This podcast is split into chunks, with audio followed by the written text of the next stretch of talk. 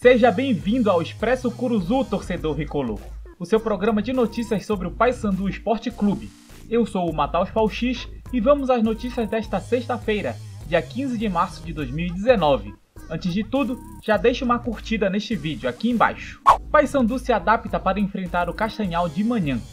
O jogo entre Papão e Japim, válido pela oitava rodada do Parazão, vai ser neste domingo, às 10 horas da manhã, por conta do horário e principalmente da lua que faz nele, João Brigatti modificou os treinamentos, que agora estão sendo realizados na hora em que vai ser a partida. O lateral esquerdo do Papão, Diego Matos, acredita que o jogo vai ser diferente, por conta da, entre aspas, quentura. Fala, jogador! Ah, sabemos que vai ser um jogo diferente devido à quentura. A gente sabe qual é o calor aqui de Belém, por isso o professor Brigatti já está mudando os horários de treino Hoje, no caso, vai começar às 10 horas para a gente já ir se acostumando no que pode acontecer no domingo. Em caso de vitória do Papão e não vitória do Paragominas na rodada, os bicolores podem garantir a classificação antecipada para as semifinais. Diego Matos ressalta que importância este feito terá ao Paysandu. A importância de adquirir logo a classificação é a rodagem do grupo. Quem está vindo no maior tempo de jogos dá uma repousada que é para chegar na semifinal todo mundo inteiro. O Papão também pode quebrar um recorde nesta partida, a sequência de jogos sem sofrer gols.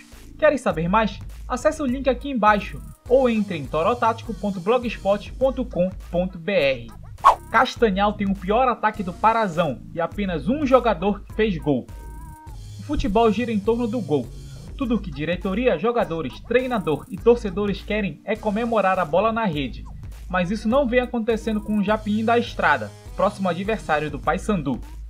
O Castanhal marcou apenas dois gols na competição, tendo o pior ataque do campeonato paraense, e só o atacante Abuda balançou as redes.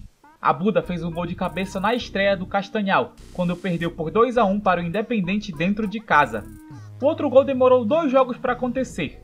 Novamente em casa, Abuda marcou na vitória por 1 a 0 diante do São Raimundo, em cobrança de pênalti, na quarta rodada. Agora, o Japim não marca três jogos, onde empatou dois e perdeu um. A situação pode ficar pior.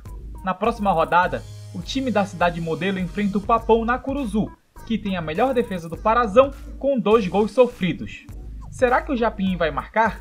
Deixa teu palpite para o jogo. Gostaste desse vídeo? Então clica no joinha para mostrar teu apoio. Queres receber mais notícias do Papão?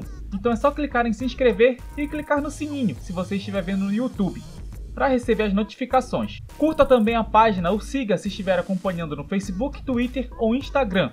E se inscreva em nosso feed se estiver ouvindo o podcast. Até a próxima!